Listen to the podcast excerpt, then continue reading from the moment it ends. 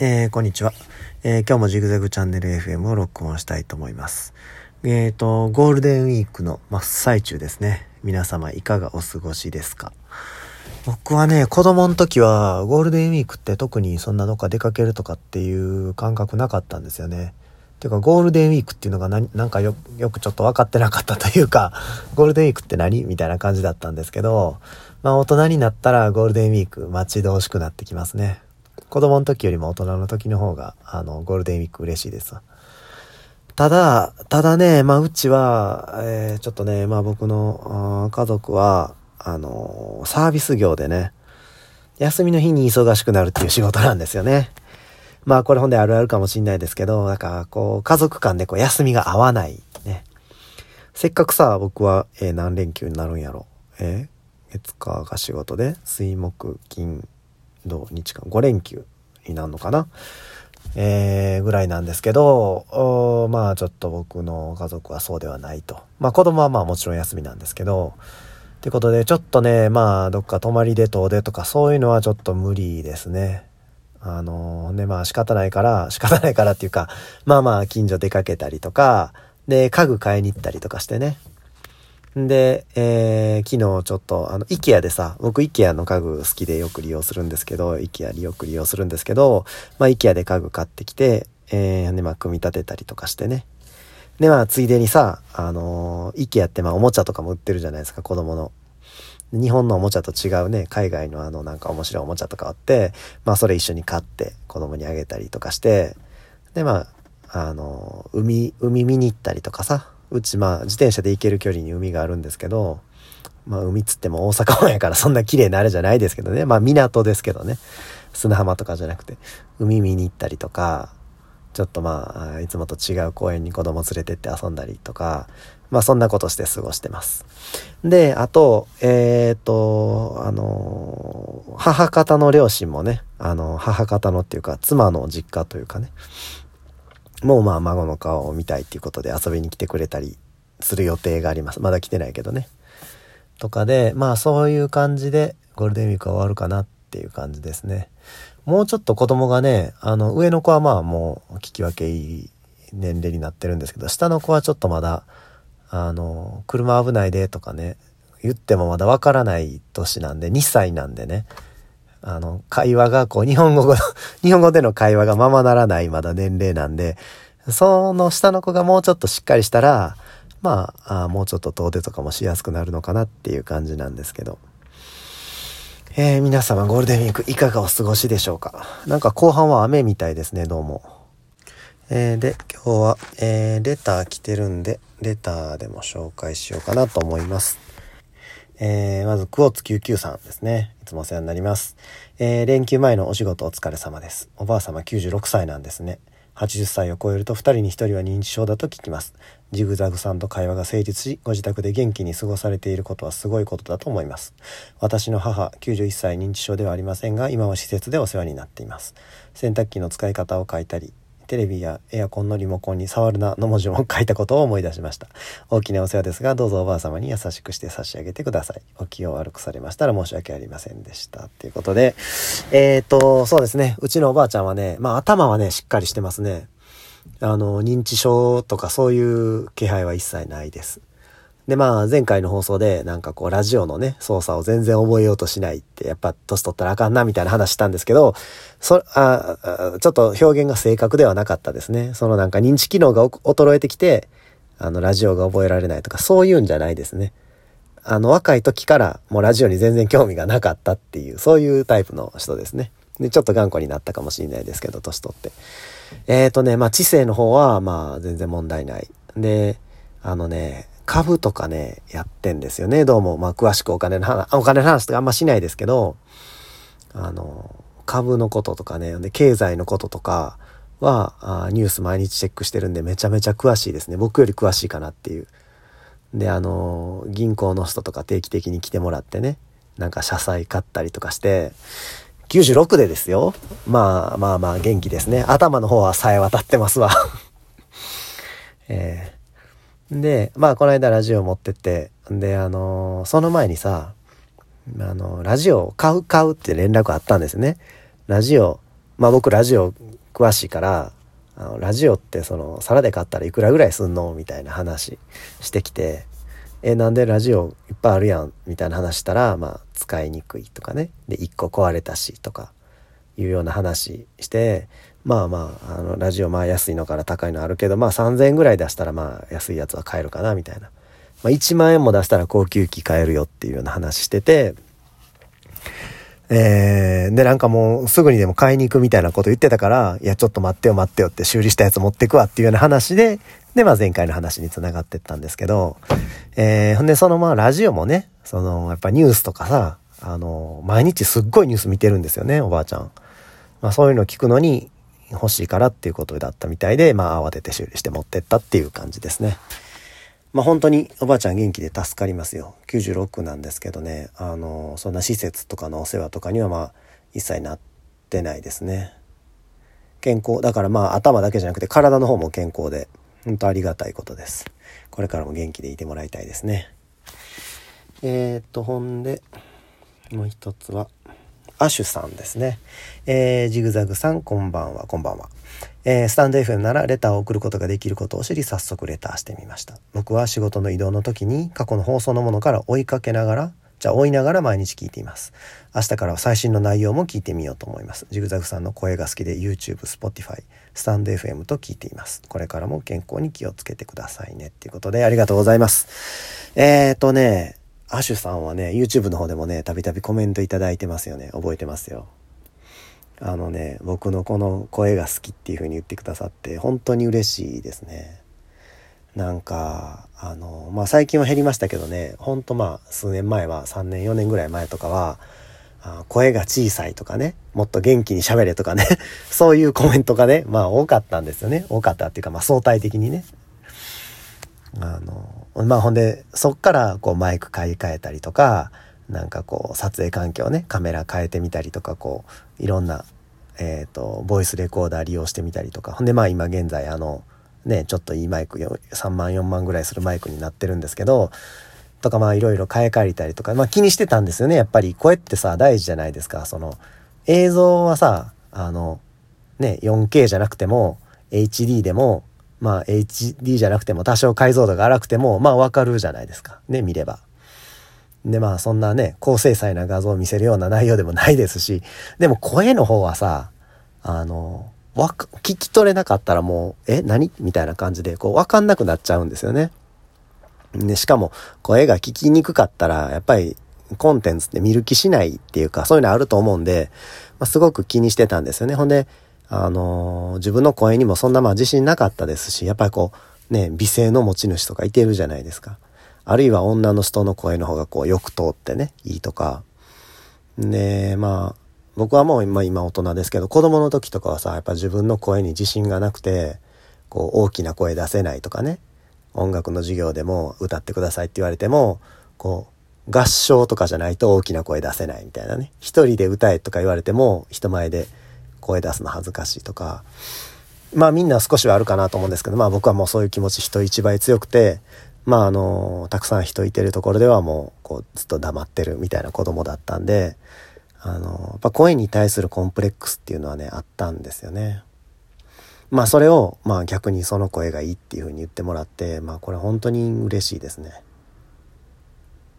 まあその YouTube 的にねそういうふうに言ってもらえてありがたいとかポッドキャスト的にいいとかじゃなくて個人的にね個人的にすごく嬉しいなっていうふうに思います。えコメントの方でもね、たびたびこのなんかこう、気だるい感じのダウナーな声がいいみたいなね、それは喜んでいいのかどうかなとか思ったんですけど、まあそういうふうに言っていただける方がいてるっていうのは本当にありがたいです。っていうのはね、もうさ、そのなんか全然良くないとかね、あのー、声が小さいとか元気ないとかね、思んないとか、そう、そういうコメントばっかりやったらね、もう僕続ける意味、要するにくじけてしまうんですね。続ける意味がないというか、モチベーションっていうんかね。で、特にさ、この YouTube とか Podcast っていうのはもう完全趣味でやってるわけですよね。まあ、多少そのなんか YouTube からね、お金入ってくるとはいえ、そんな本当もまあ、小遣いにもならん程度のあれですよ。ね、これだけで暮らせるとかそういうのじゃ全然ないんで、まあまあそういうのも多少そのモチベーションの維持にはなりますけど、やっぱりその、聞いてくれる人がいてる。で、まあ、あの、僕の声が好きって言ってくれる人がいてる。そ、そこですよね。そこがまあやっぱ一番のモチベーションになるというか。えー、なのでそういう声にすごく助けられてます。本当ありがとうございます。これからも頑張るんでどうぞよろしくお願いします。更新もさ、まあ4月の末、ゴールデンウィーク前でめちゃめちゃ忙しくて、ちょっと金曜日、このポッドキャストの話ね、ポッドキャストちょっと金曜日更新できなかったんですけど、えー、今はまあゴールデンウィーク中の最中ですけど、ちょっと家ではね、やっぱちょっと録音できないんですね。子供が学校休みでずっといてるから、うーん、ちょっとまあ今時間作って子供のいてないところで喋ってます。はい。えー、まあ僕のゴールデンウィークはそんな感じでした。あ、ほんで、えっ、ー、とね、そう、あのー、AI、チャット GPT ね、前から言ってるあの AI のチャットサービス。それをまあ最近よく使ってるんで、その話でもしようかなっていうふうに今日思ってます。チャット GPT っていうの、まあニュースなんかでも評判になってるんで知ってるかなと思うんですけど、まあ AI によるチャットサービスなんですけど、まあ、あまあ今まであったようなチャットボットとは全然違ってね、あの質問に対してすごく知的に知知的であるかのように知性を持ってるかのように感じるような返事をちゃんと返してくれるっていう会話が成立するねそういうまあチャットサービスがあるんですけど、まあ、チャットだけじゃなくてねその文字で返事できることだったら何でもまあ答えてくれるわけですよね。例えばなんかエクセルの表を作ってとかプログラム書いてとか翻訳してとかなんかそういう複雑なことも頼めるっていうそういうやつなんですけどねえっ、ー、とねそれにねまあ僕ね、まあ利用してるんですけど、まあ2つぐらい利用してるんですよね。あのー、そんな話をまあ紹介したいと思うんですけど、一つは、えっ、ー、とね、タグ付けですね。YouTube の動画はまあ僕撮影してるんですけど、撮影はまあ簡単ですよね。簡単っていうかまあ時間かかるんですけど、まあ仕組みは簡単です。カメラで何かを撮って、それを編集してアップロードするっていう、それだけですよね。そそんなまあ複雑なことは何もないと。で、そこに YouTube の場合はタグ付けって言ってタグをつけなきゃいけないんですよね。タグっていうと、まあ、ハッシュタグみたいなね。ハッシュタグをつけなきゃいけないんですけど、つけなきゃいけないってことないんですけど、何もつけなくたってアップロードはできるんですけど、それだとこう、検索しても端にも棒にもかからないというかね、全然誰からも検索されなくなっちゃうので、まあ、例えば、まあ、あの前回上げた動画だったら、えっ、ー、と、ボールペンとかね、文房具、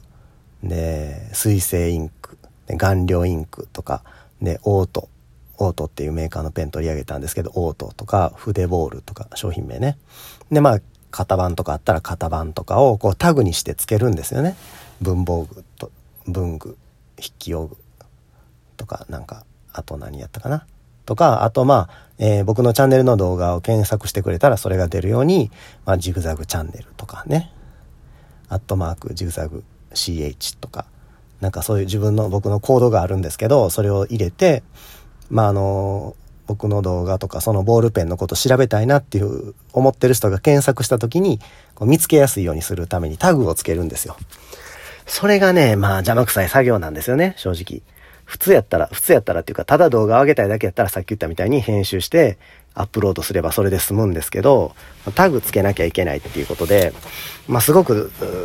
まあまあそんな複雑なあれじゃないですよ。今みたいな単純なことなんで、簡単にできるんですけど、まあ時間かかってたんですよね。邪魔くさいんですよ。まああの、全部用意できてんのにタグだけつけてないから公開明日に伸ばすっていうようなことも結構あったんですよね、今まで。それをね、今はその AI にやってもらってます。タイトルだけ僕考えて、えー、タイトルをまあそのチャット GPT に渡して、まあこれに合う、その YouTube のタグを考えてくださいって言ったら、ブワーって考えてくれるんですよ。で、ちょっと物足りないなと思ったら、ちょっとそれありきたりすぎるから、もう、もう、もうちょっと考えてくださいみたいなこと言ったらまたバーって考えてくれるんですよね。で、まあ、あこう羅列されてたら、一つずつ開業してくださいとかね。で、頭にハッシュタグをつけてくださいとか、頭のハッシュタグの記号を取ってくださいとか、で、あの、コピペしやすいようにコード形式で出力してくださいとかね。もうかなり、あの、無理難題も聞いてくれるんですよ。で、それやってもらって、で、出てきたやつをコピペしてポンって貼り付けるだけっていう、そういうのにしてます。これほんと楽ですね。みんなも真似したらいいなっていうふうに思うんですけど、要するに、要するにさ、その動画のクオリティには関係ないとこですよね。ただ僕の動画を見たいだけの人には何の関係もないし、タグがあるっていうことすら知らない人が大半だと思います、YouTube に。それぐらいその皆さんの意識には上らない部分なんで、ここをその AI で自動化するっていうのは全然ありだと思いますね。僕も手間が省けるし、でまあ、見ようと思ってる人からしたら適切なタグ付けされてるから検索もしやすい。で、まあ、あの、公開も早くなる、作業がね、短くなるんで。ということで、まあ、ウィンウィンの関係なのかなっていうふうに思いますね。AI を使うことによって。AI を使ってよく仕事を奪われるとかいう話ありますけど、まあ、見方によっては確かに僕のそのタグ付け作業を AI が奪ってるわけですけど、ここれってさ、奪ってくれてウェルカムな仕事じゃないですか。それをやってくれるおかげで僕はもっと難しいさ、動画の撮影とか編集とか、そっちにこう、ね、集中できるわけなんで、まあ、こう、こういうのはもう本当にどんどん活用していきたいなっていうふうに思いますね。これがまず一つね。で、まあもう一つが、えー、まだちょっと完璧じゃないんですけどね、メールの返信ですね。メールの返信。普段さ、コメント、YouTube とかね、こういうレターとかいただいて、その返信はまあ普通に僕が考えて手でパチパチ打ってるんですけど、あのー、そうじゃないね、こう、ビジネスみたいな感じのメールもね、来るんですよね。あんまり言ってないですけど、まあ、しょっちゅうね、あの、この製品を紹介してくれませんかみたいなね。こういう製品持ってるんですけど、あの、あなたのジグザグチャンネルの YouTube チャンネルで紹介してくれませんかみたいなメールがね、しょっちゅう来るんですよ。しょっちゅうって、まあ1日2、3通来るんですよ。で、まあ送り、送ってきてくれてる人も、まあ日本からだったり、中国からだったり、なんかアメリカからだったり、いろいろなんですけど、まあ基本的にね、まああのアメリカからとかのやつは、まあ断ってるんですよね。断ってるっていうか、まあ無視って言ってた、あれですけど、要するにまあ労力に見は見合わないので、向こうはさ、その別に僕のチャンネルなんか見てないわけですよね。見たわけでもないけど、とりあえずまあ、こう、一斉送信みたいな感じで僕のアドレスにバーって送りつけてるだけで、全然僕のチャンネルと関係ないようなことを宣伝してほしいみたいなね。で、なんか英語で書いてるし、その海外とのやりとりとか邪魔くさいからもう掘ってあるんですけど、時々ね、まあすごく有用なやつがあるんですよね。例えばさ、まあ僕、あの、チープ歌唱とか紹介してますよね。で、他にもまあラジオとか紹介してますと。だそういうのを見て、あの、こういう製品をうち使ってるんですけど、こういう時計を作ってるんですけど、紹介してくれませんかとかね。あるいはこういうラジオを作ってるんですけど、よかったら、チグゼグチャンネルさんで紹介してくれませんかとか、なんかそういうの来るんですよね。中国、中国語はないかな。中国の場合は英語で書いてきますね。それか日本語で書いてくるか。なんですけど、英語で書いてきた場合の返事をね、AI にね、書いてもらおうかなと今思ってるんですよ。一通書いてみたんですけど、あの、まあ、すごいんですよね。例えば、あまだ練習でやっただけですけど、まあなんか時計をね、紹介してくれませんかみたいなメールが来たんですよ。英語でね。で、まあずらずらずらずら書いてると。まあ書いてんのはまあ、まあ簡単な英語なんでそのままでも理解できるぐらいのあれだったんですけど、えー、まあ翻訳っていうのはすぐできますよね。翻訳サービスあるんで。で、それに対する返事なんですけど、いきなり英語ではちょっとまあ僕の英語力では書けないんですよね。スペルの問題とかさ、えっ、ー、と、あれどうやったっけこうやったっけってあるんで、あの、スペルミスとかいちいちチェックするぐらいやったらもう一層最初日本語で書いて、しっかり書いて、それを翻訳するっていう方法で今までは返事してました。で、それをもう丸ごと AI に任せようかなと思ってちょっとやってみたんですよ。まあ、来たメールをそのまま、あの、チャット GPT にコピペして、で、このメールに、えー、えっ、ー、と、返事を考えてください。で、前向きな返事を考えてくださいって書いて、で、送信をしたんですよね、チャット GPT で。えっ、ー、と、ほんだら、ほんだらね、えっ、ー、とね、まあもうめちゃめちゃすごい返事出たんですよ。えー、なんか、えー、いや、いや、誰々、あの、なんとかなメールありがとうございます。えあなたの提案について検討した結果、どうのこうのっていうすっごいね、丁寧なメール、英語で作ってくれるんですよね。で、1について気になります。じゃあ、以下について、以下のことについて詳しく返事お願いします。1、ほにゃららほにゃらら。2、ほにゃららほにゃらら。それでは、なんとか、かんとかでお願いします。わからないことがあったら、どうのこうの、みたいなね。ジグザグチャンネルみたいな。最後に僕の署名まで勝手に入れてくれるんですけど、すっごいなと。え、っと、確かにまあ僕でもね、全然書けるような内容ですよ。ですけど、わずか数秒でそれをやってくれるわけ、数十秒かなでやってくれるわけですよね。ほんならさ、めちゃめちゃその短縮になるじゃないですか、時間が。で、まあ、そのビジネスメールってさ、結構まあ、日本ほどじゃないですけど、やっぱ英語でもやっぱりこう、なんで、社交辞令みたいな文章があるんですよね、最初に。挨拶文というか。そういうのとか考えるの邪魔くさいし、もうそんなことで神経すり減らしたくないし、っていうことで、えー、それも AI に考えてもらってます。考えてもらおうかなと思ってます。で、まあ、た、ただ、細かいところはね、やっぱりその、僕のまあ、プロンプトっていうか、その指示の仕方がアバウトだったんで、前向きな返事を考えてみたいなやり方だったんで、ちょっとまあ違ったりするんですよね。うーんと、例えばまあ聞きたいことをチャット GPT は4つピックアップしたんですけど、その4つともちょっと的外れかなみたいなね。どっちかって言ったらこう、ね、商品のこの受け渡しのこととか、あの、その商品は返却が必要なのかどうなのかとかね、そういうところの方が聞きたいなと思うことがあったんで、そこはまあ僕が手直ししてとか。でまあ、えー、個人情報とかは入れないようにしてるんで、最後にまあ、僕の連絡先とかさ、住所とかさ、相手の名前の部分とかもぼかして、あの、翻訳っていうかチャットに入れてたんで、そこまあ、正しいものに書き直して、で、まあ最後送信するっていう。まだちょっと送信してないんですけど、あの、昨日の夜ちょっとさ、もう眠いから自分で考えるの邪魔くさいなと思って試しにチャットに入れてみたらすごいいい結果が返ってきたんで、まあ、本格的にちょっとあと訂正して、えー、実際に使ってみようかなっていうふうに思ってます。えー、そんなとこかな。ちょっとなんかごめんなさい。お腹痛くなってきたんで、これぐらいにしたいと思います。えー、他皆さん、あのー、AI サービスね、AI サービスの有効な活用方法とかあったらぜひ教えてください。じゃあ今日はこんなところで。バイバイ。